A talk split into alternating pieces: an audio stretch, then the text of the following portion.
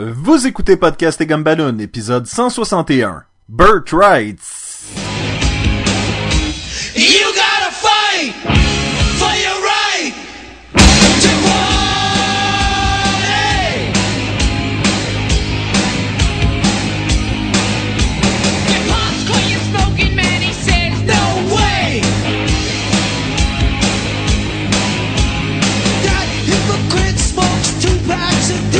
Bienvenue à, bienvenue à Podcast et Gumballoon, le podcast sur la bande dessinée, le cinéma, l'animation et la culture populaire en général. Vous êtes en compagnie de Sébastien Leblanc et du kryptonien Sacha Lefebvre. Le, le kryptonien? Hein? Ben oui! On, on parle-tu pas de même show aujourd'hui? Là, je suis perdu. J'ai-tu pas lu la bonne affaire? Ben, t'as t'as lu Superman, Burt Wright? Birthright? Non. Oh crap. Ben, je l'ai déjà lu, je suis correct. Phew. Attends. Qu'est-ce que t'as lu, là? Ben, Birthright to court? Ah, Je suis dans marde, Moi, je suis dans marde. Je l'ai pas lu, Burt Wright. On a-tu pas lu la même bande dessinée? Pas vrai. Toi, t'as pas le gros barbare avec la grosse épée? hein? Nope. Ouh. Hey, on se fait-tu un double feature? Mais je l'ai pas lu, l'autre. ben non, mais parle de Birthright Superman, moi je vais parler de l'autre Birthright. Puis on va comparer en quoi c'est différent les deux, là. Oh, ben c'est clair que c'est différent les deux, mais oh mais non, on, on improvise, on improvise. J'ai quand même lu Birthright, fait que mais ça fait longtemps là de Superman. Là. Ouh, nice. Et, nice. et j'ai lu le premier numéro de, de Burt Wright, Le Barbare. Donc, je sais un peu euh, ce que c'est et j'ai hâte de lire la suite, honnêtement, là.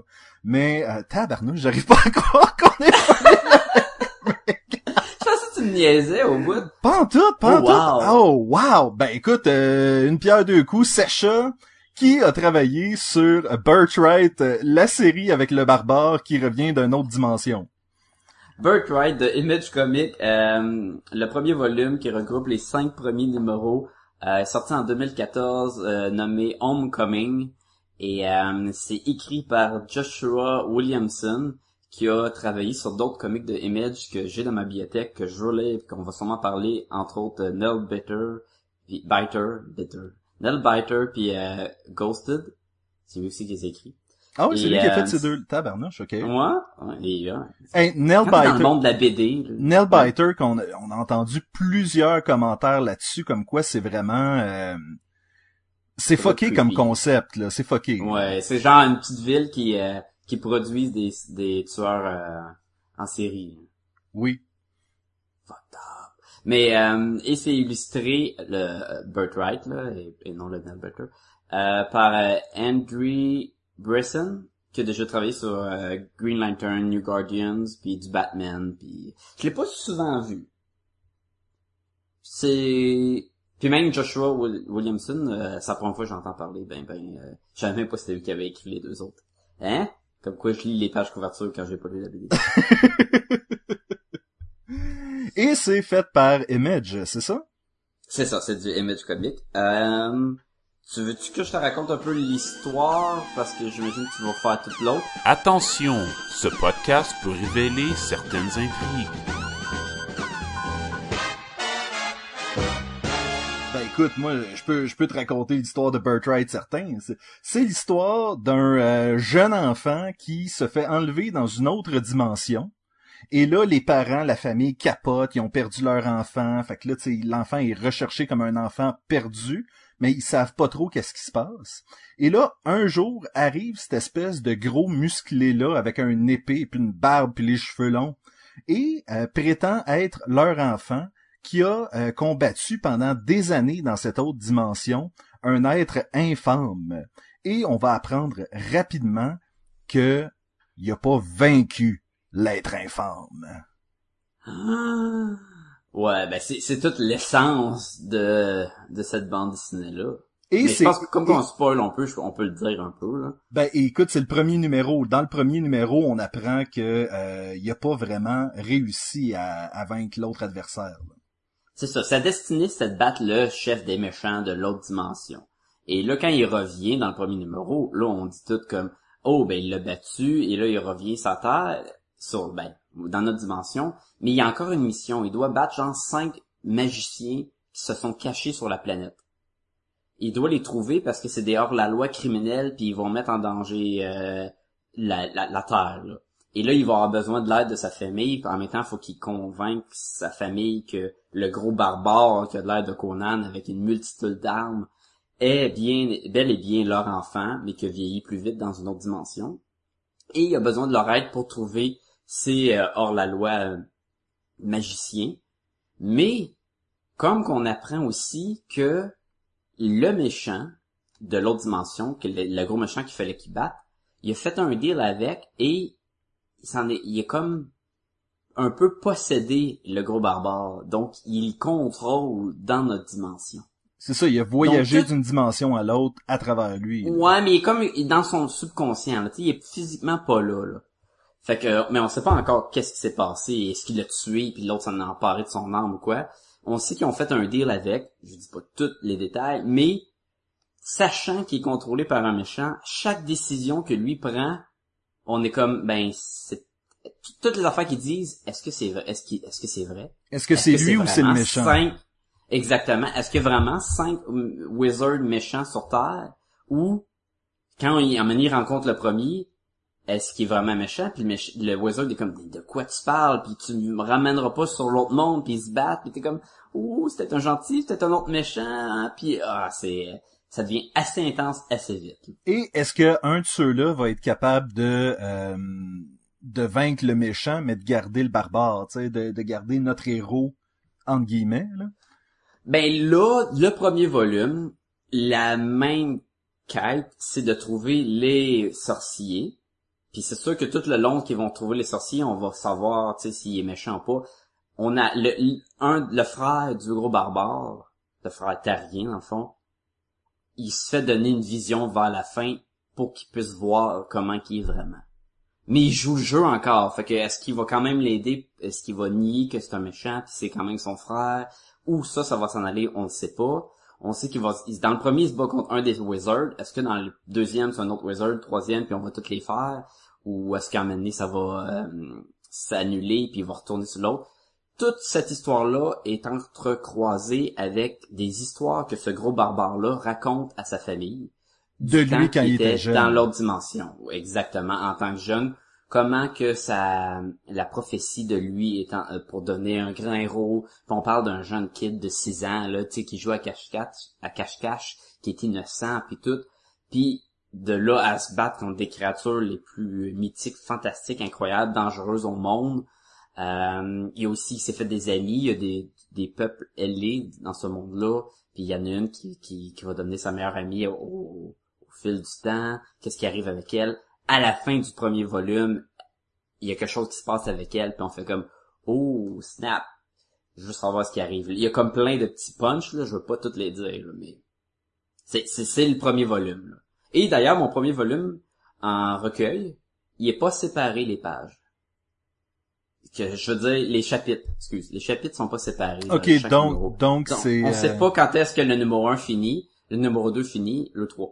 Même principe que si vous avez déjà lu Walking drôle. Dead, C'est Hein? te- c'est tellement drôle que tu mentionnes ça parce que la même la, la, la bande dessinée dont moi je vais parler un peu plus, euh, Superman Birthright, euh, je, je, tu me dis hey Birthright là on est on sent vraiment pas les coupures puis t'as oui, le c'est même vrai, puis tu me dis, ben oui, je sais, mais on est capable quand même de les guesser, puis on parlait pas de la même BD! Non, exactement. Et le pire, c'est que je l'ai feuilleté euh, Superman Birthright, puis je fais comme, c'est vrai que ça dit jamais quand est-ce qu'un numéro commence, un numéro finit, mais t'as des splash pages, tu peux présumer que c'est là, mais tu sais, non, t'as raison, Sacha, c'est vraiment, euh, c'est vraiment euh, d'un morceau. Là. Ça- toi, est-ce que t'aimes ça quand ils font ça? Honnêtement, oui, parce que comme tu l'as déjà dit dans un podcast précédent, Mhm. nous, on lit pas de mois en mois, donc Non. c'est pas grave. Mais techniquement, on lit de semaine en semaine, mais ça, ça Oui, oui, c'est ça. Mais euh, et des fois pas la même affaire. Et euh, ouais. et j'ai pas besoin de savoir qu'il y a une coupure dans un livre. J'ai pas besoin de me faire dire la suite le mois prochain. Moi, j'ai Mm. euh, j'aime le fait qu'une histoire coule de source. Et euh, et c'est ça qui se passe là-dedans, je présume là. Euh, écoute, ça, C'est, ça- c'est pareil. Écoute, moi, j'aime beaucoup ça parce que t'es vraiment dans l'histoire puis t'as beaucoup plus tendance à lire d'un, d'un coup. T'as moins tendance à dire, bon, ben, j'ai lu mon, mon comic, je vais prendre une pause. Avec Walking Dead, dans le temps, je faisais ça. Je lis, je comptais 22 pages et à peu près une fois sur deux, c'était un gros full page avec un zombie qui popait ou avec une grosse bulle de texte qui disait We are the Walking Dead ou avec un des prisonniers qui sort avec un couteau I'm gonna kill you. Ils font quand même des cliffhangers à la fin de leur numéro parce que originalement ça sort en fascicule. Fait que tu peux Ça- des fois guesser. Sauf que c'est ça, comme tu dis, Rick qui dit aux autres prisonniers, We are the Walking Dead, c'est vraiment comme, oh shit, euh, c'est quoi la suite de ça, puis tout le kit. Si Mhm. tu le lis de mois en mois, si tu le lis pas de mois en mois, la page d'après, c'est eux autres en train de continuer à s'adapter à la vie en prison. Donc Et- ça, Ouais, c'est genre eux en train de ramoner le sol, Oui. puis de reposer des clôtures. Mais là, tu viens de faire un gros speech de la mort, puis là, tu viens de dire que c'est toi les Walking... Mais hein, quoi? Ça, c'est- vrai. c'est ça, c'est ce qui arrive dans ce genre de bande dessinée là, c'est que tu peux pas recommencer le mois suivant et faire, tu sais, garder la même intensité que tu avais sur la page d'avant. À moins comme comme Birthright, je présume, tu peux euh, tu peux juste continuer l'histoire et mais comme je l'ai pas lu, c'est dur à dire, mais logiquement, c'est pour les lecteurs comme nous qui lisent en recueil et on, nous sommes de plus en plus nombreux faut pas se le cacher. Je pense que les ventes euh, mensuelles de, de, de, de fascicules sont tout le temps à la baisse, alors que les ventes de trade sont tout le temps à la hausse. Les gens Ben, préfèrent... ouais. Ce qui arrive, c'est que des, euh, des titres comme Image, euh, ça marche beaucoup avec les précommandes. Donc, si les magasins précommandent pas beaucoup de titres, le titre, il a beaucoup de chances de pas faire beaucoup de revenus. Mhm. Et sa deuxième chance, c'est le revenu de trade. Et il y en a beaucoup qui se rachètent de même avec la vente de trade. C'est un peu comme quand le film sort au cinéma, puis il peut, il a peut-être pas fait un gros succès, mais à la vente de DVD, il s'est rattrapé au bout. Exemple, Dread 3D. Presque, y a pas tant de monde qui sont allés le voir, mais après ça, ceux qui sont allés le voir en ont fait du bouche-oreille, ils en ont parlé, ils ont dit c'était écœurant, allez l'acheter quand il va sortir, et c'est la- l'achat des DVD qui a aidé à monter les, à mousser les ventes. Ben, je pense que ça avait été le cas aussi pour des films comme euh, Pulp Fiction puis Reservoir Dogs, où est-ce que ça avait pas été un succès au cinéma, mais Mm. ça avait pogné au bout en VHS, tu sais, ou Evil Dead, je pense que c'était la même chose. toutes les, les cultes classiques, là, tous les films qui sont devenus classiques avec le temps.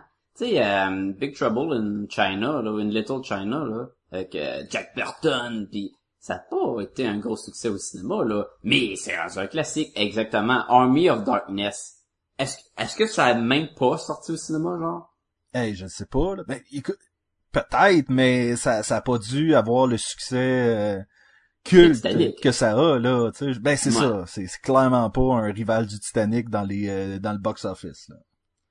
Pourtant, c'est tu peux faire des liens à gauche puis à droite entre euh, Army of Darkness et Titanic. Oui, dans les deux, il y a du monde qui meurt. On est dans les deux, on est dans un- une période d'époque euh, passée.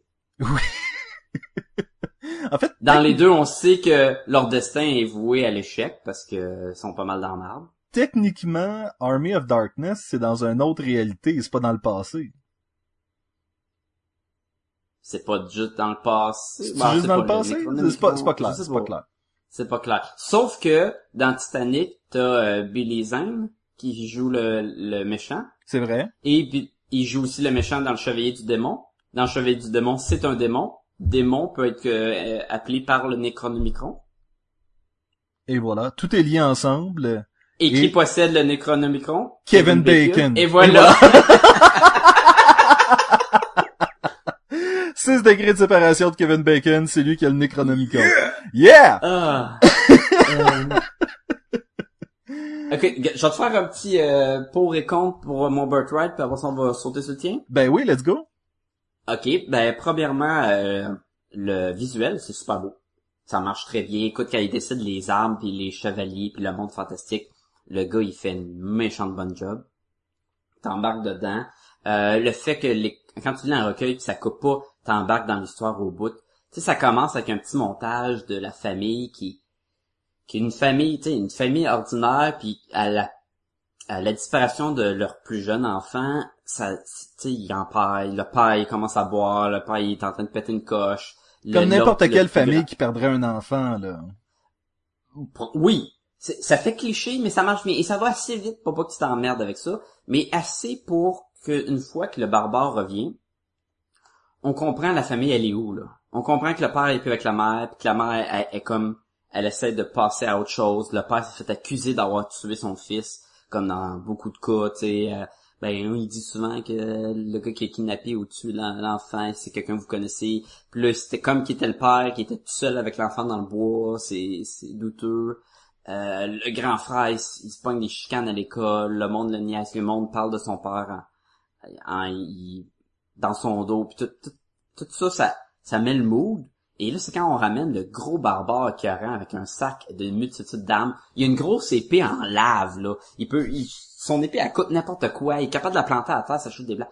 Et l'imagination, tu sais, est infinie, là. Ils peuvent faire ce qu'ils veulent, là. Dans le prochain numéro, ils pourraient sortir une balle qui se transforme en char d'assaut magique. Puis, on gobe tout, là. On dit, ben oui, c'est correct. Dans son univers, il y a pas de limite. Ben, rendu à Si ce stade-là, il y a plus, euh, il y a plus, comme tu dis, limite, c'est juste, la limite, c'est l'imagination de l'auteur. Exactement. Et, ça, c'est, fantastique. Euh, les designs, là, de, les wizards sont tous cool. Le premier wizard qui se bat dans le volume 1, c'est, il contrôle la forêt, les branches. C'est super cool. Euh, dans l'autre monde, là, euh, le, le fait que, ce qui est cool aussi dans l'autre monde, et, et ça, c'est touché, mais j'ai bien aimé, son mentor, c'est comme un gros orc. Et là, tu dis, son mentor, lui qui va l'entraîner, là, c'est un orc avec une hache, puis tu sais, la, la face genre euh, Warcraft, là, orc, là. Là, tu dis, ben, les orcs, normalement, sont comme méchants. Fait qu'il va devenir méchant, mais il a l'air d'être un gentil, puis tu sais, c'est peut-être pas pantoute ça que ça va prendre comme tourneur. Peut-être que le méchant, il faut s'en- avoir pris possession, puis que l'orc, il était tout temps gentil. Tu sais, c'est comme, le gentil de notre BD, il est peut-être méchant, puis les méchants sont peut-être gentils. C'est cool. Ben aimé, là. Je suis en train de feuilleter, puis il y a comme une- un personnage avec une tête de tortue, genre, mais euh, il y, a, il y, a, il y a des éléments vraiment cool, en tout cas, dans ça. Ouais, ben il est quand, quand il arrive dans le monde, tu sais, il, est- il est comme he's the chosen one là, c'est lui l'élu, fait qu'ils font un banquet à, sa- à son honneur, il essaie tu sais d'y montrer la gloire puis tout. Puis on apprend aussi que c'est un peu une ruse pour le charmer aussi pour qu'il accepte sa croisade, mettons. Ils lui font la grande séduction, dans le fond. Exactement. il va rester sur la petite île là, puis il va oui, jouer puis à- il, à trouve, là. il trouve de l'argent un peu partout, puis... C'est une adaptation en BD. Exactement, c'est basé, c'est basé straight pipe sur euh, la grande séduction. Mais il y a, il y a une grosse partie de la bande dessinée où sont euh, ils doivent s'arrêter, il est en prison, puis là il s'échappe de prison, puis la police leur court après, puis à un moment donné, en trucker, puis tu sais il a de l'air d'un gros crotté de trucker avec le, ponytail, puis il est tellement beef là. C'est comme des vieux films d'Arnold où ce que Arnold joue un personnage qui est pas nécessaire- nécessairement supposé d'être huge, puis il est huge, puis là tu fais comme me semble que t'es trop gros pour rien, là. Il est huge, la barbare, là, c'est fou, là. Je sais pas s'il a mangé des, des, de la bouffe magique là-bas, là, où c'est le kid qui était censé grandir comme ça, là. Ce qui est peu probable, là. Mais il est, il est très euh, Conan. Moi, je, veux, je tiens à dire, euh, Sacha t'a mentionné que c'est un gros crotté de trucker, et tu ne voulais pas dire qu'en général, les truckers Les sont- truckers sont des gros crottés. Non, non, non, non. Je voulais dire cliché, là. La casquette, là, avec la barbe, euh, tu sais, qui a pas de l'air... Celui, celui qu'on voit Puis- justement habituellement. Euh... Je voulais dire chose de Cable Guy, là. Comme ouais. mais mais j'exagère là il y a pas de l'air il y a pas de l'air d'un mendiant là il y a juste une casquette de trucker puis un t-shirt là c'est vraiment pas aussi pire que ça là mais euh, Tu sais comment Ah c'est un t-shirt puis une casquette là. Ben, ça dépend ça, ça peut se saler assez vite là mais tu sais j'imagine qu'il a pas pris de douche pendant longtemps ce Il y a ça, il y a ça. Mais euh, mais en gros, écoute, c'est c'est le fun comme aventure. Euh, Il y a des bons, il y a des punchs. On veut en savoir plus. Il y a plein d'actions. Il y a le fait qu'on switch avec les histoires. Puis des fois qui coupent dans l'histoire, là, j'étais devant la grosse créature, puis elle me fonçait, puis j'avais un couteau. Puis là, ils sont rendus dans l'auto, puis le père dit, ouais, mais garde ça pour plus tard, là. On est arrivé à destination, là. Puis il est comme, mais, ah, ok. Puis là, il est en train de raconter la grosse histoire, là. C'est le fun, c'est... Je, le conseille. Si vous aimez euh, l'action, le fantasy, mais un petit peu plus parce que c'est pas juste le fantasy, et surtout la, la grosse twist de qui est peut- qui est méchant aussi, ou qui, qui est genre contrôlé par le méchant là, un peu, ça ça ça fait que tu sais pas où est-ce que ça s'en va exactement. Non, mais j'aime ben là il est venu battre les sorciers puis il va retourner dans son monde puis j'aime que la twist est pas à la fin du euh, du recueil, elle est dans Exactement. notre face, elle est dans notre face Oui, dès le oui, départ. Donc la twist en fait, c'est à chaque fois comme tu disais tantôt, à chaque fois qu'il va dire quelque chose ou faire quelque chose, est-ce que c'est lui ou est-ce que c'est l'entité qui le possède? Ce qu'il dit, est-ce que c'est vrai ou est-ce que c'est une twist? Fait que là, on s'est, tu à un moment donné, on doute, est-ce que les cinq sorciers, c'est vraiment des méchants qui veulent détruire le monde? Ou c'est des gentils qui, si on les tue, on coupe le portail entre les deux mondes. Donc peut-être que le méchant va rester. Qu'est-ce qui est la réalité? Puis là, comme, ah! Puis à un moment donné, on apprend aussi que il est conscient. En tout cas, c'est, c'est fou. C'est vraiment le fun. Sacha qui euh, ben si t'avais à donner une note à ça? Ah, man, je donne un 4.5. J'ai Oh! vraiment aimé ça, Birthright. Ah oui, j'ai hâte de lire la suite. Écoute, euh, normalement, je traîne mes BD pendant une semaine là, avant de faire le podcast. là. Puis euh, d'habitude, euh, deux minutes avant le show, je l'ai fini. là. Je l'ai mangé, là, rond, au complet. là. D'ailleurs, j'ai mal au ventre. là. Oh. Ben, Mais écoute, ah ouais, non, c'est super le fun, super bon. C'est c'est très plus- c'est beaucoup plus léger que mettons d'autres bandes dessinées qu'on pourrait parler. Là. comme Superman Birthright? Je vais la faire un lien plus avec euh, East of West, là. Mais, euh, Mais Sacha qui a travaillé sur Superman Birthright? Hey, attends une minute, je vais aller le chercher. Je vais, je vais te le dire, en fait, c'est euh, Mark Wade qui a écrit ça, et c'est Lionel Francis Yu euh, qui, euh, qui illustre euh, la bande dessinée. Et C'est euh, c'est pas Francis Lionel Yu? c'est Il a changé l'ordre de son nom ou dans le test c'était Lionel Francis Yu? c'est Lionel Francis Yu, me semble. Ok. Ok. Tu, tu peux chercher là pendant que pendant Non, ben, que- j'ai la BD devant moi, puis c'est écrit Lionel Francis Yu, mais je pense... moi, j'avais toujours dit Francis Lionel Yu. Mais peut-être que je disais n'importe quoi aussi. ça, ça se peut. Ça serait jamais arrivé avant, par contre. On parle du gars où, que s'il y a pas besoin de faire de background, il en fait pas. Style particulier euh, pour Lionel euh, Francis Yu. Il est très carré, sketchy. euh, il est pas. euh, c'est pas un artiste clean, je trouve.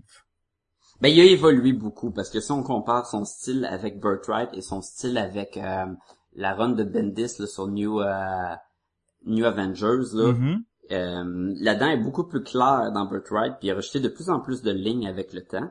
Mais euh, écoute, il, il est super bon, là, mais comme tu dis, là, quand on voit des plans de ville, ça fait très maquette. Ça fait très... on- moi, je pense que c'est des, des pop-up en papier. Là. Parce il y a que quelque chose de fake dans, parce que ou je dans crois la que ça- perspective forcée, pis des choses comme ça. Ouais, ouais, je crois que sa force à lui, c'est vraiment justement euh, le, le, le, le, le- le côté euh, d'acteur des personnages. Où est-ce que souvent, justement, les personnages vont être à l'extrême dans leurs émotions. Oui, c'est vrai. Et euh, si, tu sais, je veux dire, s'ils sont en train de d'être expressifs, c'est vraiment comme le summum de l'expression. Les yeux sont immenses, la bouche est ouverte, euh, grande comme ça a pas de bon sens. C'est le, c'est vraiment manga, un peu dans le dans le style de de l'interprétation des personnages, mais pas dans le style de dessin. Plus dans le style de, du jeu d'acteur. Il y a aussi un petit côté euh, qui- euh, Kevin Nolan là, avec les gens de Bush en wave là, avec les gros gros mentons. Oui, Ce qui, ben ce qui oui. marche bien pour un Superman là, parce que tu sais Superman c'est la mâchoire carrée. Hein. Tout à fait. Et parlons de l'histoire. L'histoire, en fait, c'est un, euh, une refonte de l'origine de Superman, euh, qui était euh, pour, disons, pour les années 2000, parce que la dernière fois que ça avait été fait vraiment une bande dessinée sur l'origine, c'était Superman Man of Steel de John Byrne, qui datait, qui datait fin des années 80, là, où est-ce que c'est quatre, euh, quatre numéros. Il y a Bizarro Superman, il y a un Lex Luthor euh, sur un bateau qui, euh, qui a une bague de kryptonite, puis des trucs de même. Et, euh, et, et je pense que cette histoire-là se rapproche beaucoup de ce que Man of Steel, le film, voulait être. Man of Steel? Ouais. Ben écoute, la bande dessinée commence Ouais, avec Clark ouais, qui est en train de visiter euh, le Kenya. Je si viens de voir la grosse araignée à la zone dans le Ben oui, ben je oui. suis comme, Ouais, ok. Et c'est ça, ça va être Superman qui se cherche au début, après ça qui revient, a un conflit avec son père. Bon, ben, dans le film c'est mal fait, dans la bande dessinée c'est mieux fait.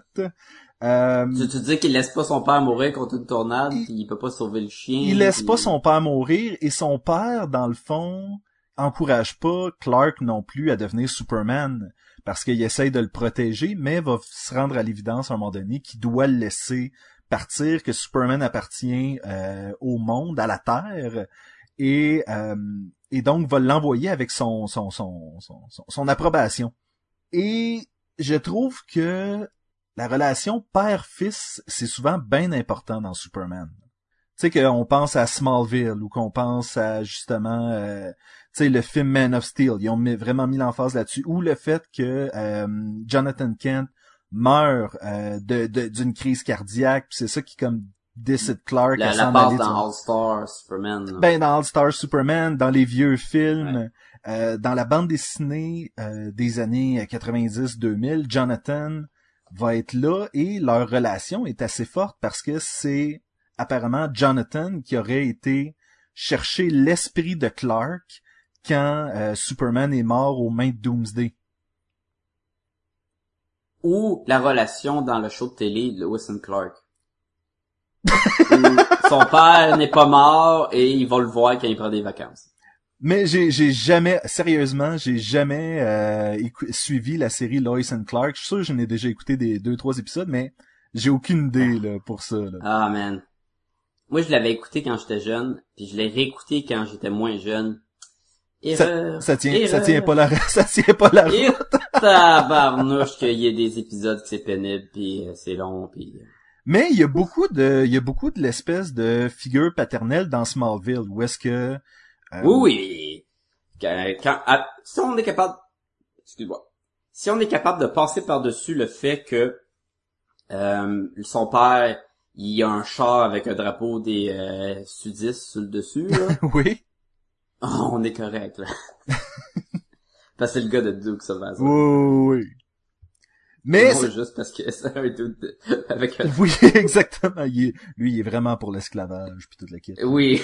Euh, Ça aurait pris une tournure différente avec Superman. oui j'avoue j'avoue.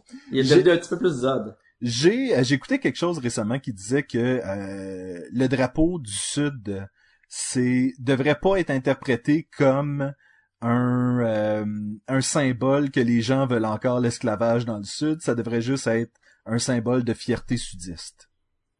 Apparemment. Ouais, mais il, il- il est taché par les événements. Ben c'est ça, un- c'est un peu ouais, ouais. OK. Euh, on partira pas là-dedans. Mais euh, mais oui, c'est ça. Écoute, la relation père-fils là-dedans est beaucoup mieux faite que dans Man of Steel. L'espèce de moment où on se dirige vers euh, le symbole de Superman représente l'espoir est aussi beaucoup mieux amené dans la bande dessinée. L'espèce de d'invasion extraterrestre qu'on a à la fin des deux est beaucoup plus comment comment je pourrais dire? Est pas mieux faite dans la bande dessinée que dans le film, mais elle a plus d'allure dans le contexte parce que c'est une fausse invasion extraterrestre. Qu'est-ce que tu veux dire par une fausse invasion? C'est une invasion qui a été créée de toutes pièces par Lex Luthor pour faire en sorte que Superman soit, euh, dans le fond, euh, l'ennemi numéro un de la planète Terre. Et donc, l'invasion kryptonienne montrerait en fait que Superman est avec eux autres et non pas avec euh, les terriens. Mais évidemment, ça, ça marche pas, son plan. Évidemment, le plan marche pas. Superman réussit à arranger toute la patente à l'aide de Lois Lane et euh, va commencer. En fait, c'est vraiment c'est son, son début de carrière. Tu sais, je disais dans Men of Steel, ouais, mais ça fait une semaine qu'il est sa job. Ben c'est ça ce livre-là, c'est Superman quand ça fait une semaine qu'il est sa job. Ben, même dans Man of Steel, ça fait une journée que la job. Ben c'est ça, c'est ça. Sauf que est-ce que j'aurais appliqué cette histoire-là complètement, littéralement, à Man of Steel? Non, parce que une des choses que je- j'aimais de Man of Steel, le film, c'était que c'était pas Lex Luthor encore qui était le méchant. Ou peut-être c'était lui, puis il fait juste euh, dévoiler dans le prochain film. Peut-être. Dom, dom, dom. Ouh. Je regarde, je feuille la B, je, je regarde la BD, puis euh, le style kryptonien de, de l'artiste, c'est vraiment cool, le design, là. Oui. Le genre d'armure, mais qui reprennent vraiment tout le style à la Superman, là. Je trouve ça très intéressant. Et c'est ça, c'est quand Superman va faire son design de costume, va montrer des images de Krypton à sa mère et dire, ben regarde, tu vois, ils sont un peu comme ça, eux autres, puis le design de son costume à ce moment-là est expliqué par le fait que son héritage extraterrestre, c'est ça. Ouais, ouais, ouais, je comprends. Avec des beaux petits croquis, le petit bonhomme allumette. là. Mais moi, c'est euh, c'est une des bonnes bandes dessinées et c'est drôle parce qu'à l'origine, j'avais acheté cette bande dessinée-là par erreur. Puis euh, clairement, un Tu peu voulais acheter Birthright de Image Comics. Non, en fait, je croyais que c'était la bande dessinée. C'est, je me souviens pas du titre. Peut-être que tu vas être, euh, tu vas être en mesure de m'aider, Sacha. C'est l'histoire d'un jeune euh, qui s'appelle Clark Kent, qui habite à Smallville, USA, et qui euh, qui habite dans notre réalité, en fait, une réalité dans laquelle Superman est une bande dessinée. Et donc, Oui, oui, oui, c'est un 4 numéros, là, qui tient son, son chandail en, en marchant, là, c'était pas ça? oui, puis Non, je, ça, c'est un... je pense que c'est Superman Identity, mais je suis pas sûr. c'est ça de même, ouais. J'ai Et- lu sur mon iPad, en plus. Bon, je les ai pognés à une pièce, le comic, sur euh, Comixology. Ouh. Et je pensais que c'était cette bande dessinée-là au départ. Écoute, j'ai acheté ça, ça fait peut-être euh, quoi, 5 ans, 6 ans, quelque chose comme ça. Et j'ai fait comme ah ouais, je voulais lire ça, puis finalement euh, c'est une Mais là, Oui, Birthright, on parle d'un comic assez volumineux. Il doit y avoir 12 un numéros. là-dedans. 12 numéros, c'est une maxi-série. Et euh, 12 numéros, c'était amplement euh, de temps pour justement construire cette espèce de relation-là entre lui et Lex, entre lui et sa famille, entre lui et Lois Lane. Pourquoi est-ce que euh, ça a de l'allure qui travaille comme un reporter, tout le kit? Des éléments qui sont tous euh, parfois un peu garochés dans un dans une histoire d'origine de Superman. Ici, on prend le temps d'expliquer pourquoi ça a de l'allure que ça fonctionne de même. Puis ce qui est drôle aussi, c'est que tu mentionnais la comparaison avec Man of Steel et là, un ou deux podcasts, on parlait à quel point que les couleurs étaient désaturées avec le film. Oui. Tu avais vu une version saturée puis ça te plaisait au bout. Birthright, le Superman de Mark Waid, est très saturé. Très saturé. La couleur est pétante, là, est très Superman, joie de vivre, couleur bleue, rouge dans le ciel. Les méchants sont colorés, les véhicules, tu sais, la- l'araignée à la fin est rouge, jaune, les héli- hélicoptères sont mauves. Écoute, c'est très de couleurs. là. la couleur est même une explication pour les fameuses lunettes de Superman qui tout le monde de, tu sais, de par le monde, tout le monde a toujours dit c'est ridicule que le monde euh, reconnaisse pas Clark Kent puis euh, Superman à cause des lunettes. Mais le fait qu'il porte des lunettes, ça vient comme atténuer le bleu Oui. pétant de ses yeux. Et j'étais comme cool, hein? ah, j'avoue que c'est une bonne excuse pour les lunettes. Parce que c'est un masque, ça cache quelque chose que tu, tu sais, que tu veux pas montrer, mais sans le cacher. Peut-être pas assez que, euh, que c'est, c'est, c'est comme porter un masque puis on reconnaîtrait pas la personne, mais c'est Ouais. une explication plausible. Moi, je pense que Superman devrait porter une barbe. Quand il est en Clark ou quand il est en Superman. Parce que, moi, j'écoute des films, là, pis si un acteur porte des lunettes, je suis capable de dire c'est quel acteur. Mais quand il porte une maudite barbe, des fois, c'est dur en tabarnouche. Peut-être qu'il devrait juste mettre du make-up. Parce que tu sais, des fois, tu regardes des photos avant, après, puis tu fais, hey, c'est pas la même personne. Oui, comme les modèles là, dans les shows, genre le top modèle américain là. Puis ils sont tous tous bizarres, anorexiques. Ils ont tous l'air ah, pas en forme. Puis là, ces photos, pétin, pow! C'est comme tabarnouche, le make-up puis la photographie, ça marche en salle. oui.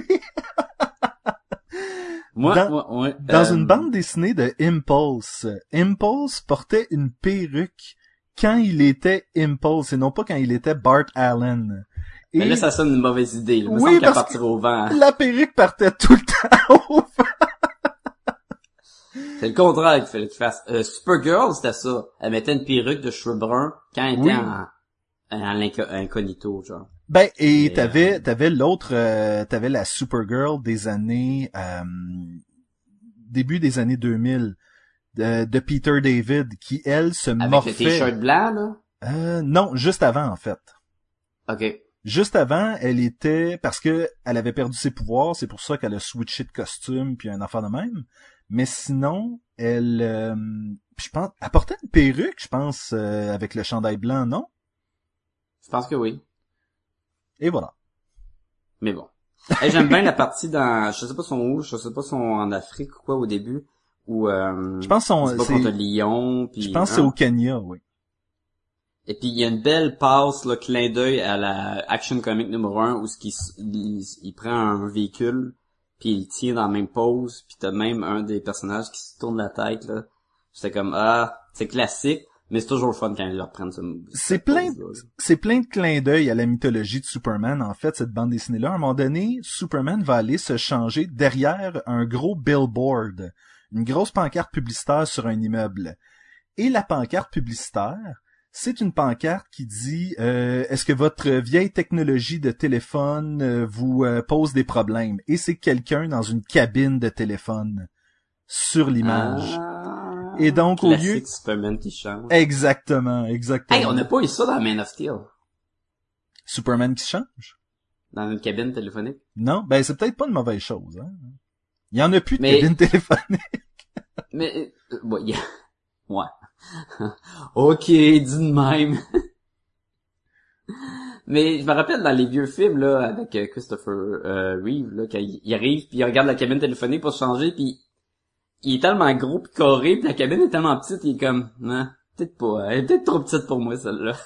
Ben, je crois que c'était bien réussi dans le deuxième film quand il va, je pense que c'est dans le deuxième, où est-ce qu'il court à travers une ruelle et il se change en même temps. Mais il bouge tellement vite qu'en Ben, théorie il y a pas besoin de cabine. là. Exactement. Tu sais, je veux dire, quand tu, quand il va se changer dans une cabine téléphonique, me semble que dans le premier film, il tourne tellement vite que tout ce que tu vois, c'est du flou. Puis rentre Ben oui, Clark Kent, puis sort Superman. téléphonique, c'est composé juste de vite quasiment. Fait que techniquement, tu vois à travers. Fait que Ben c'est ça. c'est pas une bonne place pour te non, cacher. là. non, vraiment pas. Euh, Mais c'est ça, cette bande dessinée-là est pleine de euh, références à, à ces trucs-là. Écoute, il y a pas la fameuse phrase euh, Look up in the sky, a bird, a plane, no it's Superman. Mais à un moment donné, Clark rentre chez eux et sa mère est comme passionnée d'extraterrestres et donc elle check les photos satellites puis euh, télescopiques puis tout le kit et il rentre puis il dit "Hey, qu'est-ce qu'il y a dans le ciel, maman? Un avion, un oiseau, c'est quoi là? Puis euh, c'était juste assez pour pas que ça soit justement parce que qui dirait vraiment ça en voyant un homme voler dans le ciel? C'est un oiseau, Ben c'est un c'est avion? super cliché. Exactement. Hey, Sauf le que premier dit... Green Lantern, je t'avais-tu déjà dit dans le premier Green Lantern, euh, les vieux, vieux, vieux, là, le premier numéro, là, quand Green Lantern il a ses pouvoirs, Ouais. il rentre dans une maison à travers de la vitre, et là, les bandits font « Hey! C'est pas un oiseau! C'est pas un avion! » Puis il y en a un qui dit « C'est pas Superman? » comme, Wow. mais, mais, mais c'est comme, no shit, c'est pas un avion, c'est un doute qui vient de passer par ta fenêtre, qui est devant toi, à quatre pieds. Tu sais, non, c'est pas un oiseau. Ah, C'est tellement mauvais, là. Je suis comme, wow. Je sais pas si c'est une référence à ça quand, dans la série Justice League, le dessin animé de Bruce Timm, euh, t'as Booster Gold. Et il y a quelqu'un qui dit, Hey, regardez, c'est Green Lantern. Quand, Ah, quand dans le fond, ou c'est, c'est peut-être pas dans la série de Bruce Timm, c'est peut-être dans Brave and the Bold, mais Il est bleu et jaune. En quoi c'est Green Lantern? Ben, c'est ça, tu sais. je sais pas, c'est comme des gens de gags qui tombent à plat. Mais bon. Fait Mais- que- mais, Birthright, c'est quoi que tu pourrais recommander pour initier le monde à Superman? Oui, puis on, on dit souvent ah c'est dur de trouver des bonnes histoires de Superman parce que euh, il est plus aussi pertinent en tant que personnage dans les années 2000. Puis cette bande dessinée là, ben c'est ça justement, c'est Superman en train de d'être pertinent. Puis pour ça, je lui donne je lui donne Ouais. un 4 sur 5. Un 4 sur 5? Oui.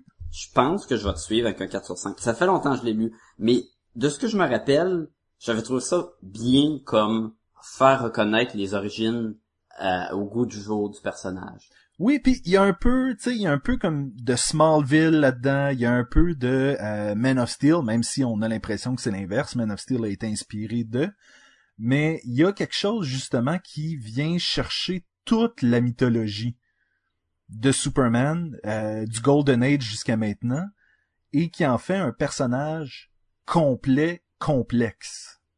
C'est une bande dessinée de 2004, 2003? Ça aurait de l'allure, ouais. Moi?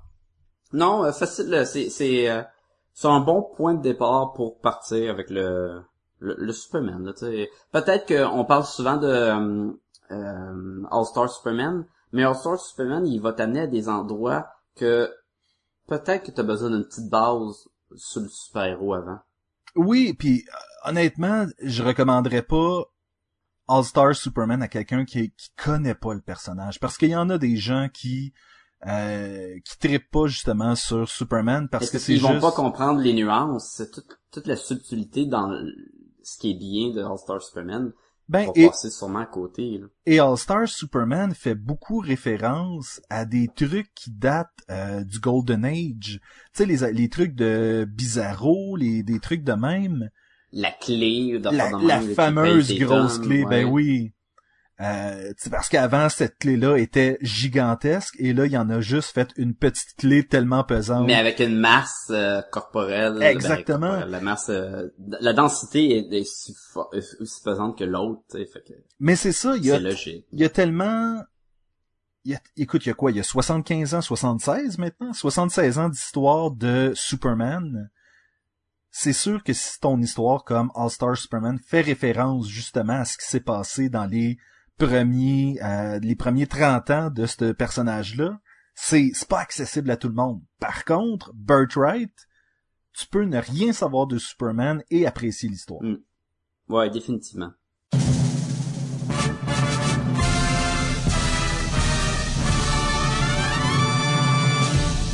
Sacha, est-ce que tu as des questions pour nous cette semaine?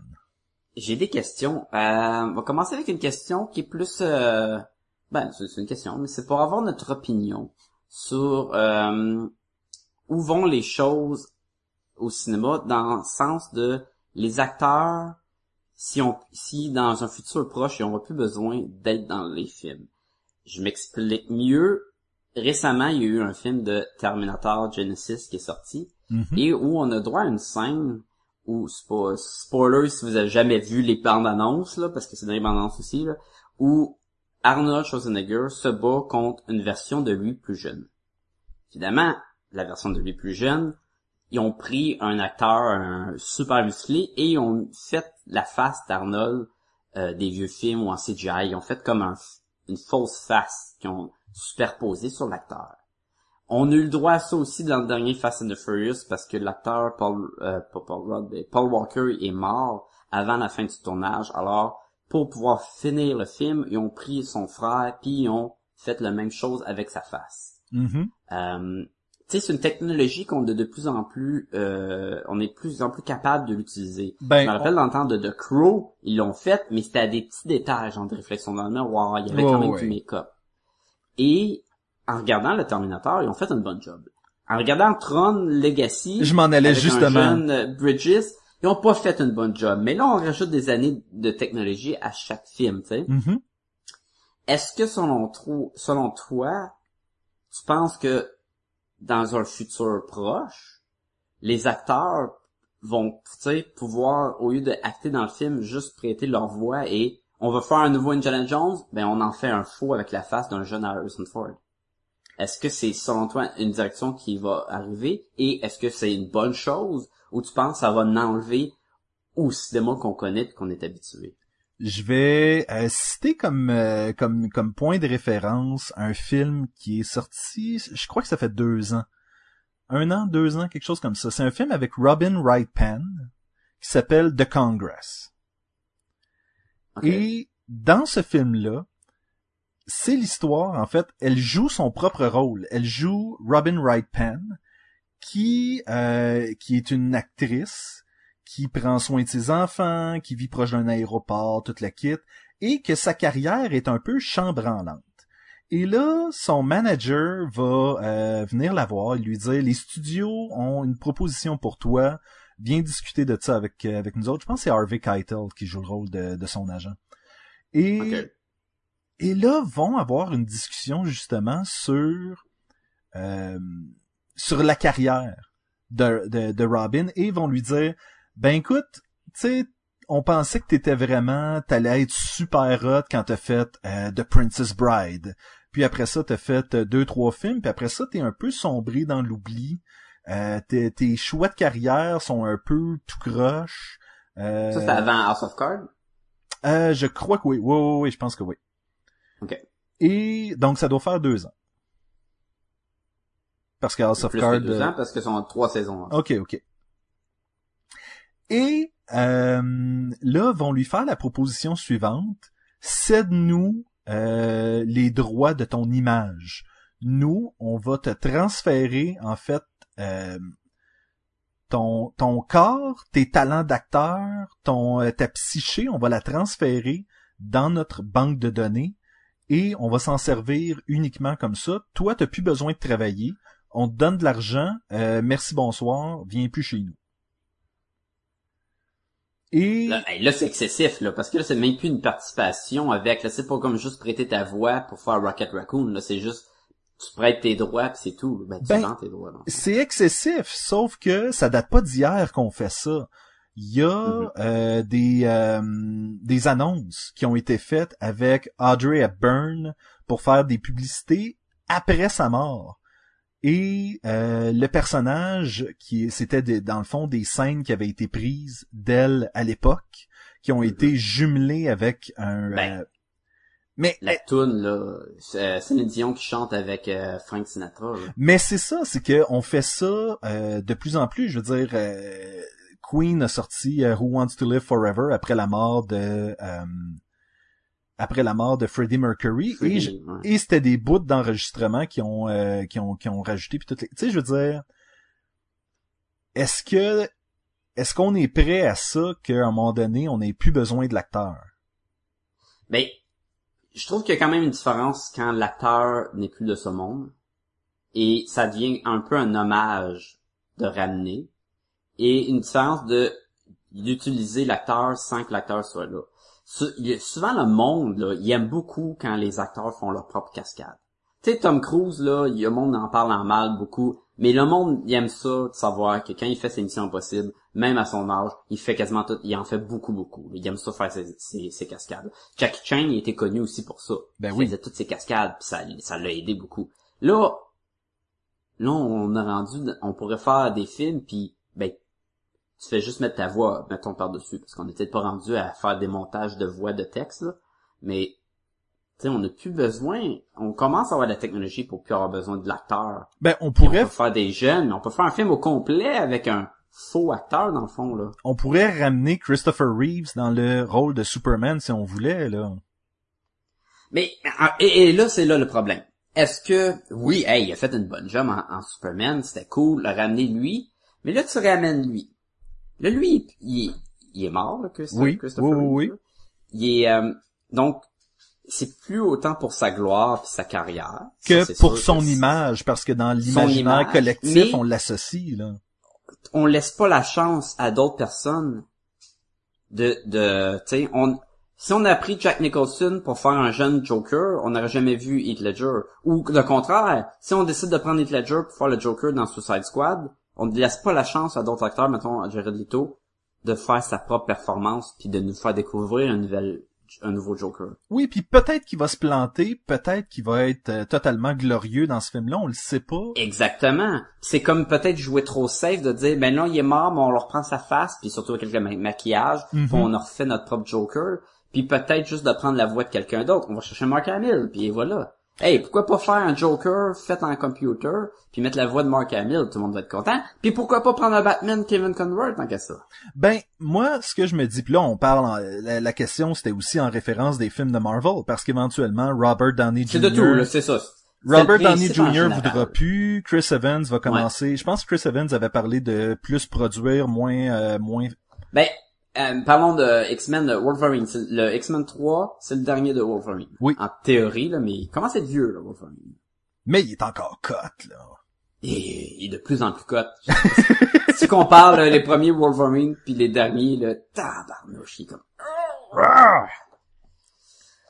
Mais, mais c'est ça, je, je préfère que tu m'arrives avec une explication de euh, pourquoi c'est plus Chris Evans qui est dans le suit ou pourquoi c'est plus euh, Tony Stark qui est, euh, qui, qui est Iron Man que d'essayer de me faker ça. Ben, moi, j'ai... Moi, mon point, là, je trouve ça bien pour des utilisations nécessaires. Exemple, je fais mon film de Indiana Jones 5 ou 6, là. Mhm. Et là, j'ai un flashback d'Indiana Jones. Je peux pas prendre Harrison Ford et montrer une scène quand il avait 20 ans, là, tu sais. Ben, tu y mets de la 70 potée dans la face, puis... euh, Ben oui, tu peux faire du maquillage même. Mais tu sais, il pourrait le faire en CGI puis ça passe bien. Ok, je, je peux en prendre de même. Mais de là à remplacer tout l'acteur, j'ai comme l'impression, si je mettons, je mets ça pour moi, mon métier en tant qu'illustrateur. Si mettons je fais une bande dessinée, puis là on me dit ben techniquement, il y a tellement de bandes dessinées qui existent que j'ai juste à prendre tous les mettons les dessins de Jim Lee qui a fait de Batman et recréer un nouveau une nouvelle BD de Batman. remixer de ça, exactement.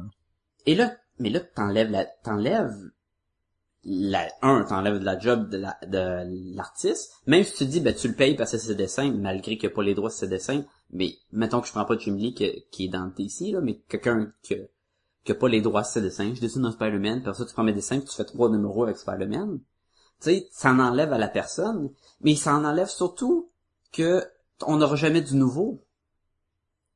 Tu sais, si on fait un- un- une version d'un acteur qui est fausse, ben l'acteur il pourra pas, il y aura pas un moment où il va encore plus se, se démener puis montrer une scène incroyable puis un moment d'acting qui est peut-être aussi une erreur qu'il a pas voulu l'acter comme ça mais ça Mhm. s'est acté de même c'est encore meilleur.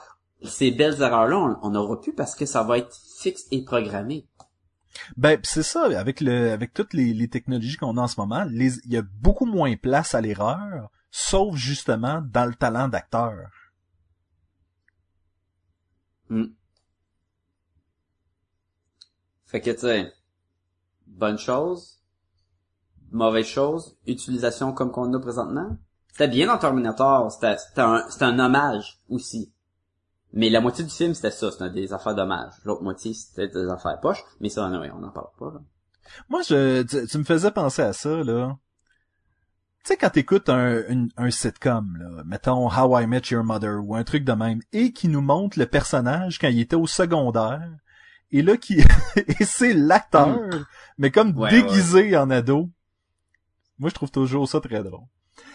Des fois ça marche, des fois ça marche pas. Des Des fois, ça les acteurs sont beaucoup trop vieux puis tu Oui. comme ouais.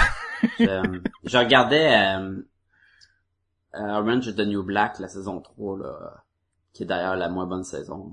Désolé les auditeurs là, mais c'était moins bon. Et il y avait des flashbacks où les actrices étaient supposées des adolescentes. C'est des actrices de la quarantaine qui ont juste changé la perruque puis le make-up. Mais ça marche pas du tout, là. Non, T'as mets elle à côté de deux filles qui ont 16 ans, puis t'as une fille de 40 ans avec une coupe de cheveux de fille de 16 ans. C'est comme, non, ça, ça marche pas, là. Ou euh, écoute Tina Fey dans euh, 30 Rock, là, que il, il lui mettait des broches puis il lui faisait des lulus puis euh, Ben, c'est ça. Mais puis encore là, ça dépend des actrices, ça dépend aussi de leur âge. Tu, sais, tu peux me prendre Emma Stone puis me dire, ah ça c'est une scène quand elle avait 16 ans, puis tu te la peignes en, en- en petite fille, puis puis oui, je suis sûr qu'elle serait capable de le faire. Ben Mais oui. Tu prends Julia Roberts, tu dis elle a 16 ans dans cette scène-là, non, ça marchera pas là. C'est sûr que quand ils sont rendus à un certain âge, c'est c'est difficile. Hey, on se rappelle de Professeur X dans Ah. Wolverine Oui. Origin. Il avait tellement de l'air d'avoir une face en plastique, là, avec les... Comme s'il y avait full de Botox ou quoi, là, c'était dégueulasse, là. Mais c'est- Peut-être qu'il était fait en CGI. mais c'est ça, je, fait, là. je crois qu'il était fait en CGI. Je sais pas, c'était dégueulasse. Fait qu'on on Et est... non seulement que ça marchait pas parce qu'il ressemblait juste pas à, à comment il s'appelle là? Kevin euh, McAvoy là. C'est quoi son prénom? John McAvoy? James? James McAvoy. James, James, oui. Ouais. Sais, pis tu fais comme bon, ben, c'est le même univers, c'est pas le même acteur. Mais ça, c'est pas grave, là. Mais euh, je pense que, comme tu dis, si ça marche, si l'utilisation est faite dans un film puis que ça marche, on va avoir beaucoup moins de problèmes avec ça que Professor X. Là. Ben, c'est ça. On commence à voir la technologie. Là, je te parle de Arnold, mais il parle pas. Et il a de l'air un peu raide, mais c'est un robot. Fait que ça passe, tu sais. Ouais. J'ai pas vu le dernier Fast and the Furious, je sais pas à quel point que ça marche bien. Peut-être que, ah, c'est un peu louche, mais si dans un char qui roule à 150 000 à l'heure, peut-être qu'on s'en fout, tu sais. Ben, c'est ça l'affaire, c'est que écoute, je pense que j'ai pas vu de Fast and the Furious depuis le Tokyo Drift, là, mais euh, Dérapage à Tokyo! dérapage à Tokyo. Et euh, et c'est ça, j'ai j'ai aucune idée si ça a été bien fait ou pas. Euh, D'ailleurs, écoute, laissez-nous-le savoir dans les commentaires sur Facebook. Est-ce que euh, Paul Walker, ça paraît qu'il qui, qui est pas là dans le dernier film? Je pensais que t'étais pour dire ce que ça paraît qu'il est mort? Je suis comme, Ça paraît- Oh, tu ouch. vraiment dire ça? Ben, il est dans le film, c'est juste qu'il est, il y a Ben, des y a- scènes c'est ça, lui, parce qu'il y a eu des, il y a eu des scènes qui ont été tournées, mais pas toutes. Ben, ça? la bande-annonce, c'était lui, là, tu sais. La bande-annonce était faite, fait qu'il y avait assez de scènes pour moins faire la bande-annonce. C'est drôle parce que j'ai l'impression que ce que tu me dis là, ça s'appliquait dans le fond au Fast and the Furious du film avant. Parce que ça commence à faire un- une couple d'années là qui est mort Paul Walker. Non, ben, il est mort dans le tournage du septième, là. Ça Ah fait ouais, pas si longtemps que ça. Ok. Ouais. J'ai j'ai l'impression que ça fait plus que deux ans. Quand est-ce que euh, Nelson, euh, Mandela, là, il est mort? Nelson Mandela? Ouais. Je, ouais, je le sais pas. Ben, c'était à peu près en même temps, là, parce que je me rappelle que le monde, il chialait sur Facebook que le monde était plus triste que Paul Walker soit mort que l'autre. Ce qui est effectivement un peu triste. euh. Ben, ça, ça va avec ce que le monde aime puis ce que le monde veut, là, tu sais, c'est... Le monde veut un C'est autre. triste Fast and dans les accomplissements qu'une personne a fait, mais tu sais, dans un sens, que quelqu'un meurt, c'est triste, peu importe, tu sais, c'est ça. C'est de la faute à Nelson Bon. Mandela de pas avoir fait de film de char. À quand non, un nouveau film avec lui, là, maintenant, avec le CGI? On se le demande. On se le demande. On n'a plus besoin de Morgan Freeman, là. T'as-tu une autre question pour nous? Euh, j'ai une petite question, je voulais savoir, euh, un- quelque chose que tu pourrais changer dans un titre de, de BD. Et une, une affaire en général. Je vais commencer avec la mienne, quelque chose qui m'a toujours achalé puis que j'aurais voulu changer. Ben si, si, mettons, si on pouvait le changer, bien sûr, on parle pour parler, mais moi, je trouve que dans les X-Men, il y a trop de pouvoirs de mutants différents. Moi, j'aurais changé dans l'univers d'X-Men qu'il y a peut-être 5-6 pouvoirs qui se répètent. Parce qu'on parle quand même d'une évolution, puis c'est une mutation, et je trouve ça bizarre que chaque mutation, là, oui, des fois, il y a, y a Magneto contrôle le magnétisme, Polaris contrôle le magnétisme, mais c'est sa fille, euh, quelques-uns font de la télépathie, euh, mais tu sais, il y a pas 4-5 bonhommes qui ont le pouvoir d'Iceman, 4-5, ben, il y en a des healing c'est facile, mais tu comprends ce que je veux dire? Répéter les pouvoirs comme une évolution de, de l'être humain, mais plus logique que, ah ben, t'es un mutant, poum, tu pognes un power bizarre. Mais en fait, j'ai l'impression-. J'ai l'impression que c'était une excuse justement pour créer plein de pouvoirs sans avoir besoin de les expliquer. C'est, ben, c'est sûr que c'était ça dans le temps. Mais il y aurait pu, mettons avec euh, d'autres titres ou des, des refontes à la Ultimate X-Men, tu sais, ramener ce genre d'éléments-là, je trouve. Ben, est-ce que après House of M, je pense qu'il reste comme quelque chose comme 300 mutants sa planète max? Ouais, les 300 connus qu'on qui ont dans les BD, là. Exactement. Est-ce que euh, est-ce que de là, il aurait pas pu justement sortir Une nouvelle mutation, une Exactement. nouvelle génération. de- Peut-être, mais c'est pas, ça n'a pas été le cas, parce que ça, ça rentre encore dans le problème que le changement contre ce qui pogne déjà, tu sais, tu veux pas changer ce qui te fait faire de l'argent. C'est sûr. Et il y a aussi les histoires de seconde mutation là que qu'on a eu il pas Comme tellement Beast. longtemps, comme Beast qui passe de ressembler à un gorille à ressembler à un lion, à ressembler à un, un ours. chien, euh, ouais, ouais. Mais pourquoi qu'il n'y a pas plein de mutants qui ont le- la mutation de, de, mettons, un, comme Beast? Tu sais, on parle, dans le, le premier X-Men First Class, Professeur X mentionne à une fille que les deux yeux de différentes couleurs, que c'est une sorte de mutation. Et ça arrive, ça terre qu'il y en a du monde qui ont des deux yeux différents. mhm. Même l'actrice dans le Superman Return, là, Kate, euh, quelque chose, là, Bros, Brosworth, Bro- whatever.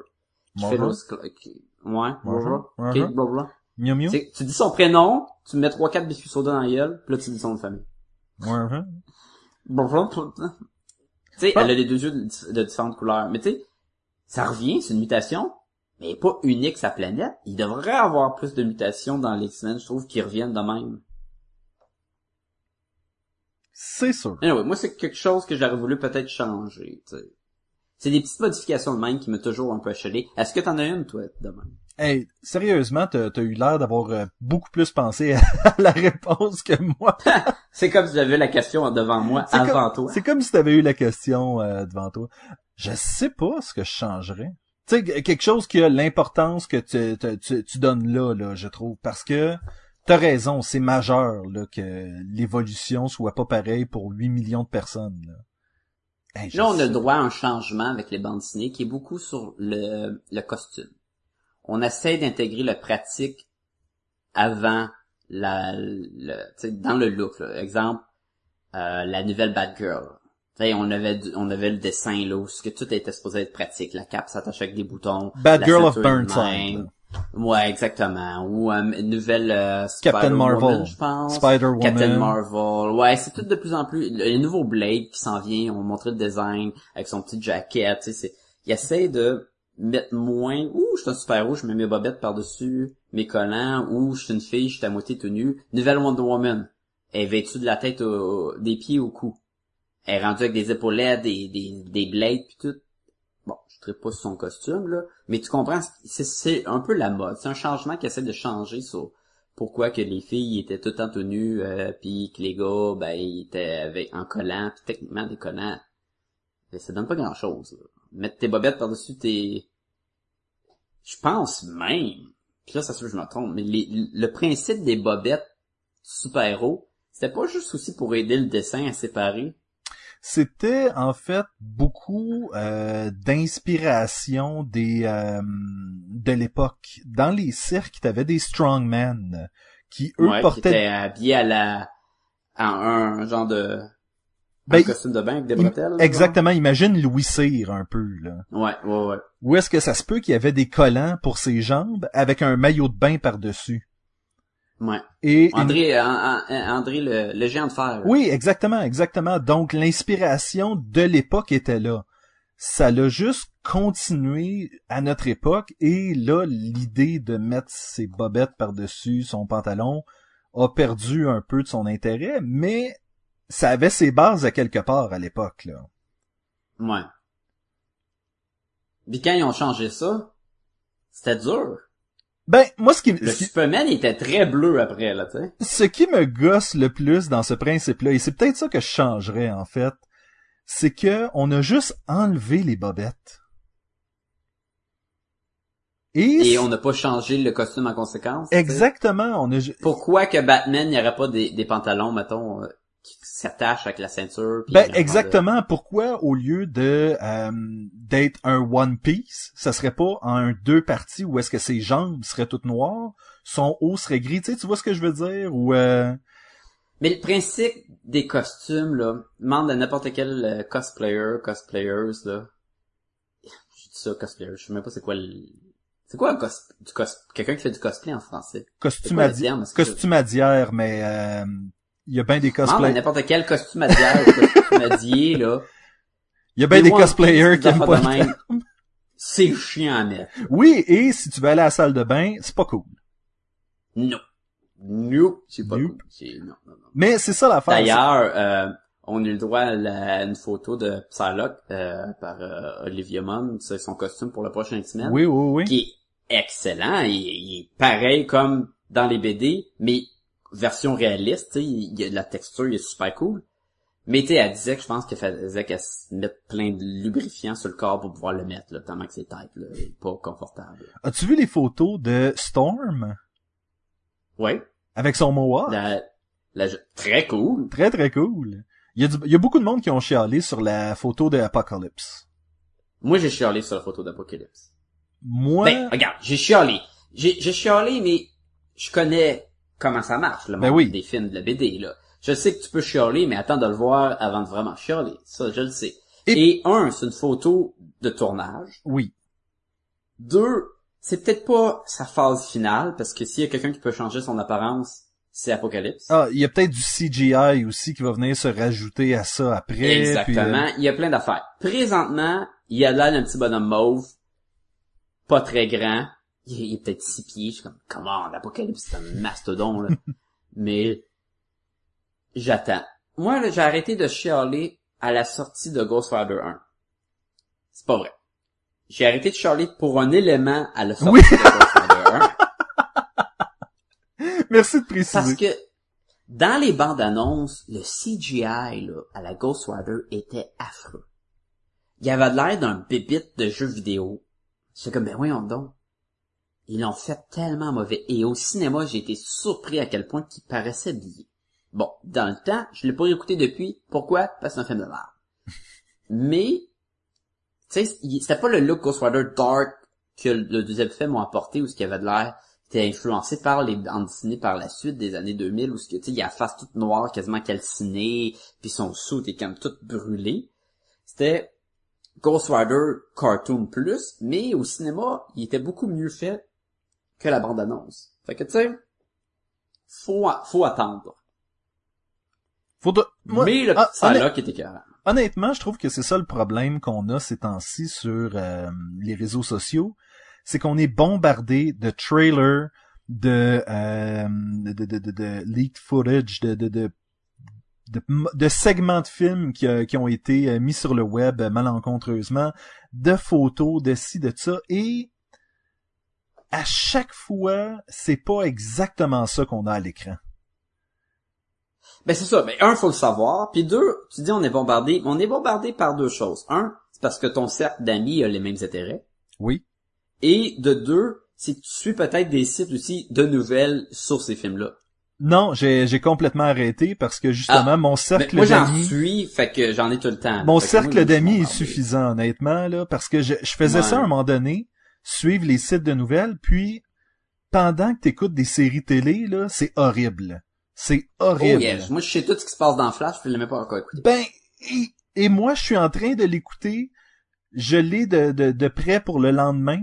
Je vais je l'ai pas écouté le soir même et le matin Ouais. le matin de la journée où je vais l'écouter, je me fais dire tout ce qui tout ce qui s'est passé dans le Hey, euh, avez-vous vu qu'est-ce que vous avez pensé de telle affaire qui se passe comme Ben, mais je l'ai pas vu. écoute, Je vais plugger les geeks qui sont parmi nous parce qu'ils nous pluguent assez souvent que tu sais, je leur envoie la balle. Plug! Et, euh, Simon, plug! Simon, il, il faisait un genre de un euh, c'est quoi quoi la durée? C'est quoi la Oui, durée que tu devrais attendre avant de poster quelque chose? rapport. Oui. Et je trouvais ça bien. Je trouvais comme, hey, imagine si tout le monde utilise que ça prend au moins une semaine avant de parler d'un épisode, au moins euh, six mois avant de parler d'un film, pis tout. Encore là, tu fais bien ce que tu veux, ces réseaux sociaux, mais il y a quand même un, faut quand même aussi respecter le monde qui l'ont pas vu. Et là, il y a aussi des maudites limites. Quand ton dernier épisode de Game of Thrones vient de sortir le Ah dimanche soir, commence pas à dire tel personnage est mort sur Facebook, puis ça te fait chier, tu sais. Je- me suis-. Je me suis tellement fait pogner avec ça là. C'est comme là. Moi, je me suis pogné avec du Walking Dead là, souvent. Le monde mettait plein de photos là. Tu sais, t'es comme. Tu sais, moi, J'ai vu une photo, c'était comme dans Walking Dead, ça disait "Oh, regardez tout le monde qui est mort." Ah. Puis il y avait du monde de mort qui était pas mort où ce que j'étais rendu. Mais la meilleure, la meilleure, c'était au Comic-Con de 2013 ou 14 tu t'es fait vendre un punch par un cosplay. Non, par l'an- l'annonceur. Je sais pas si tu te rappelles là, mais il y avait un invité. Puis là, je vais pas le dire justement pour respecter l'affaire des punchs, malgré qu'on a on a dit qu'il y avait des punchs dans le podcast. Fait que tu sais, on a mis l'alerte. Mais il y avait un acteur qui était invité euh, au Comic Con et cet acteur-là est mort dans le show de télé par le temps que le Comic Con a eu lieu. Et là, pour l'annoncer qu'il était pour être à son bout pour signer, signer des autographes, ils ont dit que tel acteur est revenu d'entre les morts pour vous, mesdames et messieurs? Ah, man. Hey, c'était comme... Et là, ils l'ont annoncé à 50 000 personnes. C'était comme, wow! Ben merci, merci beaucoup. Ouais. Moi récemment, il y a une cosplayer euh, qui a mis une costumadière qui a mis qui a mis euh, ah telle théorie sur le fait que ce personnage-là vit encore malgré le fait qu'il a été tué dans le show. Puis là, je suis comme mais il a été tué hier. Veux-tu bien me laisser comme cinq minutes Ouais. pour écouter le show, tu sais? C'est- Pour le voir. Ça, c'est, c'est- c'est, mais ça, c'est, c'est venu avec l'internet, là, les, les réseaux sociaux puis les spoilers, là. Mais, mais c'est ça, c'est que tu dis, tu suis peut-être des pages, même si t'en suis pas, euh, c'est impossible. C'est impossible de pas savoir, à moins que tu... Je comprends pas qu'il existe pas encore des filtres pour ton mur. Je sais que Google est en train de travailler sur un, un filtre anti-spoiler, mais je catch pas que tu puisses pas taper euh, Game of Thrones comme mot-clé que tu veux pas voir apparaître pendant une période de temps ou un affaire de même Peut-être. Je, ouais, je comprends ce que tu veux dire, là, que tu veux pas avoir les, aucune notification qui a, qui a le mot Game of Thrones ou GOT dedans. oui s'il y a flash dis-moi le pas tant que j'ai tu sais puis après ça tu vas l'enlever tu vas enlever le, le, le Ouais. filtre it, là mais pour le temps que pour le temps que Oui, je parce que c'est une meilleure façon que de dire à tous tes amis, arrête de parler de tel show. Ben ont oui. le de parler du show, ben là, tu oui puis honnêtement les gens qui aiment une affaire vont vouloir en parler fait que tu peux pas c'est correct. ben oui C'est correct mais faut que tu fasses attention aux autres mais si tu peux pas faire attention aux autres arrangeons-nous en tant que en tant que que- que- que- que- qu'internaute pour être capable de ne Ben, pas voir ça là Un site de cinéma Montréal. Pas un meilleur site au monde, mais souvent je suis dessus pour quand je vais voir quel horaire d'un film qui sort, puis des trucs de même. Puis des fois, il y a des critiques. Bon, c'est les critiques par le peuple qui sortent du cinéma puis qui ont envie d'écrire n'importe quoi. oui Mais, quand tu écris ta critique, tu peux cliquer sur une option qui dit est-ce que cette critique-là contient des spoilers ou pas? Et la première affaire qui est écrite en haut de ta critique, spoiler, euh, ceci contient des spoilers. Fait que tu as juste à pas sur là. Des fois, il y en a qui donnent des spoilers sans l'avoir cliqué, mais la plupart du temps, le monde respecte ça. Bon, sur Facebook, le problème, c'est qu'ils te mettent souvent des images quand tu mets un lien. oui Et là, de mettre l'image de, de tel acteur, que ça, et ça dit, mettons que ton message sur Facebook, ça dit, je peux pas croire que tel personnage est mort, sans nommer le nom, mais t'as sa face, tu sais, à un moment donné, hein, un peu de logique. Puis là, il faudrait que tu commences à faire des spacebar puis de, descendre pour pas qu'on voit. C'est un peu complexe. Ça- Mais- Il devrait avoir une option où ce que ça cache le post et ça dit, ah, ça c'est un spoiler de Game of Thrones. Tu vas le voir, clique dessus, tu le vois. oui moi c'est écoute je je catch pas que la technologie soit pas encore rendue là honnêtement là On est capable de mettre des acteurs qui sont jeunes dans des films, mais on va pas cacher les spoilers dans les- le Facebook. c'est incroyable N'importe quoi. Sacha je veux te proposer un petit jeu. J'ai téléchargé une application, quoi, ouais? une application récemment qui s'appelle Comic Book Trivia. Là, écoute, je me suis dit, ce jeu-là euh, est, tellement facile que ça ne se peut pas que tu manques une seule question. Je crois qu'il y a Ah, une- mais genre facile poche, là, dans le sens, là. ben, on va euh, voir, on va voir. Écoute, ça dépend, euh, ça dépend euh, quelle question. Je pense qu'il y en a 300. au total des questions et euh, je vais te faire une partie de Ah, je suis 10 sûr que je peux- questions. Je suis sûr que je peux en manquer une coupe, là. Ben écoute, on Et peut on peut faire euh, illimité jusqu'à temps qu'il y ait 5 erreurs et voir jusqu'où tu peux te rendre, mais ça va peut-être être long. Tu veux faire ça sur le show, là, là? Je, fais- je fais ça sur le show live, mais est-ce qu'on va, on va commencer par 10 questions, et s'il y en a que tu manques, je ne donne pas la bonne réponse, et si les gens le savent, sans googler, sans googler, gang, euh, J'ai peur, man. Ça me rappelle les examens à l'école. T'es prêt, Sacha, t'es prêt? Ouais, vas-y, vas-y. Je pense que t'as 30, euh, 30 secondes par question, là, in- incluant, incluant le temps de, de poser la question. Donc, faut que je traduise la question en plus, là. Attends un peu. T'es prêt? Ouais. Go! Donc, dans, euh, ok, quel membre de X-Men a comme alias Shadowcat et Sprite? Est-ce que c'est Kitty Pride, Storm, Jubilee ou Rogue? Kitty Bride. Kitty Pride, exactement. Hein? Tabarnouche, ça commence bien. Thor est connu comme étant quoi? Le dieu du tonnerre, le dieu de la guerre, le dieu des dieux ou le dieu de, euh, de, de, de la malfaisance? Du tonnerre. Wow, Sacha! Hein? Incroyable, incroyable. Euh... Oh, j'ai euh, poké quelque chose. OK. Euh, quel... Un ours. Ah, ok, tu vois, celle-là, je- j'en ai aucune idée. Quel super-héros a été connu, euh, a été, euh, est né sous le maléfice de Cordax? Est-ce que c'est Batman, Green Lantern, Captain America ou Aquaman? Euh, Aquaman? C'est une bonne réponse! J'ai, j'ai poké une affaire par erreur, donc on va skipper une question. Qui est le père de Thor? C'est quoi? Je te donne même pas de choix de réponse là-dessus. Odin? Oui! en fait, c'est ça que je vais faire. Je te donne pas le choix de réponse.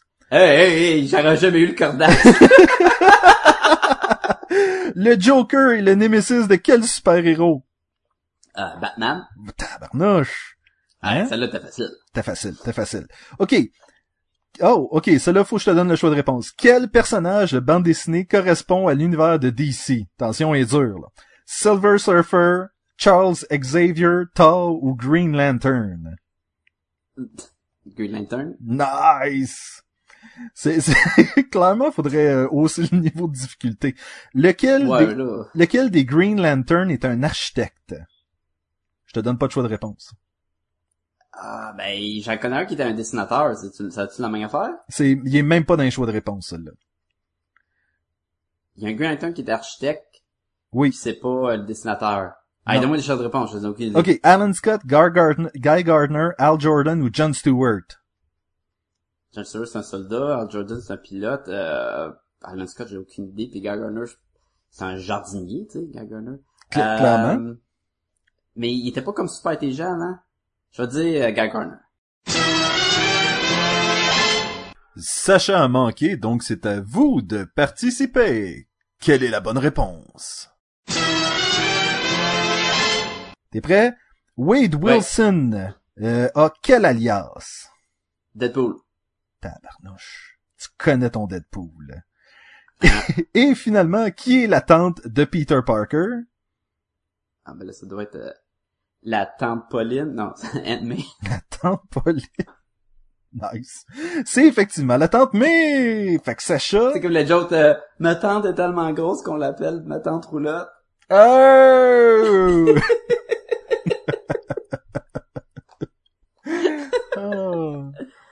Euh, Ta tante Ouh. est tellement Hey, grosse qu'elle a besoin de son propre code postal. ouais. Des jokes de grosse, oui! Oh! Euh... Sacha, si les gens veulent nous rejoindre. Hey, ils peuvent nous écrire à podcastagobaloon, à commercial, gmail.com. Euh, m'écrivez-nous des questions, écrivez-nous euh, ce que vous avez pensé de nos épisodes, ou euh, Ah, hey, honnêtement, quoi. honnêtement, je voudrais qu'on nous envoie de ce genre de questions-là. On va pas les, on va pas googler les réponses, là. On va pas les, les, les chercher sur Internet. Mais par contre, euh, faut pas que ça soit genre, dans le numéro 158, deuxième case, Iron Man dit quoi? Ok, tu veux des trivia des auditeurs. Oui, oui, oui. Si le monde a des, des questions, euh, sans, tu sais, allez-y pas obscur, là. Quel est le nom du beau-frère? Ben, au moins de- donner des choix de réponse, tu sais, c'est obscur. Quel est le nom du beau-frère d'Aquaman, là? Je ne sais pas, là. Je sais même pas s'il y a un beau-frère. Mera, elle un Ben, frère? est-ce que, ouais, est-ce que, ouais, je sais pas. On sait pas, hein? Quel est le nom du frère d'Aquaman euh, sans son nom de super-héros? Oh, euh, c'est, c'est, oh man. Je sais que c'est Ocean Master, mais c'est quoi son, c'est quoi son nom? plus. Puis on en a parlé l'autre fois. A Noran? un. C'est Noran? Ah, peut-être. J'ai le goût de dire Noran. Ouais. Comme Christopher Noran. Christopher. Hey, c'est qui peut me trouver des affaires de podcast et comme Ballon aussi, là. Vous pouvez nous euh, trouver sur podcastetgumballoon.com. Euh, on met tout euh, nos euh, tout- toutes nos niaiseries et euh, et plus encore. Et il y a le lien Amazon. Vous pouvez aller utiliser ce lien-là pour magasiner. Euh, Amazon va nous donner une ristourne en échange de vous avoir envoyé là. Ça ne sort pas de vos poches, ça sort des poches d'Amazon et ça fait du bien euh, au budget. Vous pouvez également aller sur Facebook, juste écrire podcast et Gumballoon dans le moteur de recherche. Vous allez trouver notre page. Si vous ne l'avez pas déjà fait, likez-nous. Ça va être génial. Et euh, vous allez voir euh, les questions justement qu'on pose au monde, où on redirige les liens. On met tout sur Facebook. Sauf des spoilers. Oui, sauf des spoilers. On essaye en tout cas. N'hésitez pas à aller sur euh, iTunes ou, ou euh, tout autre euh, agrégateur de podcasts comme Podcast Addict ou des trucs comme ça et vous abonner. Vous allez avoir les épisodes qui vont se télécharger automatiquement à chaque semaine. Euh, vous pouvez même nous suivre sur Instagram, parce que maintenant on a Instagram, puis on va mettre une coupe de photos de temps en temps quand on y pense. Mais On, est rendu à trois suivre. photos. Trois photos. Hey, c'est pas vrai, il y a bien plus que trois. hey, hey, c'est pas, je suis pas d'autres podcasts, moi, là. Non, c'est euh, ça. Quand tu dis que tu fais de quoi, tu le fais. Je le fais. Mais, euh, hey, euh, Sébastien, Quoi? on s'enligne vers une coupe de podcasts de films. Je pense que les trois prochains, on va faire parler de films. Oui, hey, j'étais en train de regarder Instagram puis j'avais pas vu toutes les photos du Comic Con. C'est donc bien cool. T'as même commenté sur une photo, tu me dis n'importe quoi. Hein, j'ai commenté sur laquelle? Ah, sur celle, celle qui est, c'est de Star Wars. celle de Star Wars. Je me souviens Oui. même pas de ça. Je pense que j'y, je C'est l'ai comme... un, c'est Han Solo carbonisé. Ah qui dit qu'on oui, ben trouvé oui, ben oui, c'est vrai, c'est vrai. Attends, je, je dis n'importe quoi. Et Mais là, faut que j'en mette d'autres, là. Je n'ai pas mis, euh, de East of West. Je vais en mettre une de East of West, puis je vais en mettre euh, de cette semaine. Ça va être clair. j'aime la DeLorean. Ah, il était cool. Hein, là, on, On pouvait s'asseoir dedans, je le savais même pas avoir su. on intrigue les gens, ils quand vont je voir. promenais, hein. J'aurais voulu avoir, tu sais, si on- être à deux, on aurait pu prendre une photo de moi ou toi dans DeLorean, ça aurait été cool. Ça aurait été malade. Ça aurait été. Mais bon. Mais oui, une coupe de films qui s'en vient, euh, Oui, ben en fait, possiblement Ant-Man la semaine prochaine. Euh, possiblement, si c'est pas le cas, ça va être la semaine d'après. Mais on a Ant-Man, on a, euh, on veut parler du documentaire qui est euh, The Death of Superman Ah, Lives. Superman Lives. What happened? Ouais. What happened? Sorti récemment. Ça va être très le fun. On va pouvoir jaser de... C'est un documentaire qui est un Kickstarter qui ont parlé justement de ce film-là que j'ai jamais vu la, la lumière du jour. Puis euh, on a aussi euh, du DC en animated qui s'en vient. Oui, Justice League Gods and Monsters, qui est dans le fond un, ce qu'on appelle un Elseworld, dans, le- dans lequel, qu'est-ce qui arriverait si Superman était, je sais pas, né au Mexique à la place, avait atterri au Mexique au lieu d'atterrir aux États-Unis? Je pense que c'est pense ça le... ça. Oui, hein, je pense que c'est ça en plus. c'est pas guess, hein? Oui, c'est ça. Euh, mettons, qu'est-ce qui se passe si Batman c'est un vampire, tu sais? Ah, ah, ben oui, c'est vrai, c'est ça, tu sais. Puis euh, Wonder Woman euh, viendrait des New Gods ou de Ah, ok, ok. Je me, j'étais comme, c'est quoi son deal, elle? Mais c'est ça, c'est comme C'est la- une affaire de ça, ouais. c'est comme un mélange de Wonder de- Woman et Big Barda, un peu, là. Ouais. Ouais, euh, effectivement. Puis, euh... j'ai oublié ce que je veux dire. Ah oui, c'est le retour de Bruce Timm. On l'aime. Ben, j'espère qu'on va l'aimer encore après ce film-là. J'espère moi aussi, j'espère moi aussi. Fait que euh, le prochain épisode, ça risque d'être bien intéressant, ce qui s'en vient, puis... Euh... Ouais, ouais. Et jusqu'à ce prochain épisode-là, ce prochain épisode-là, Sacha, je te dis à la semaine prochaine. À la semaine prochaine!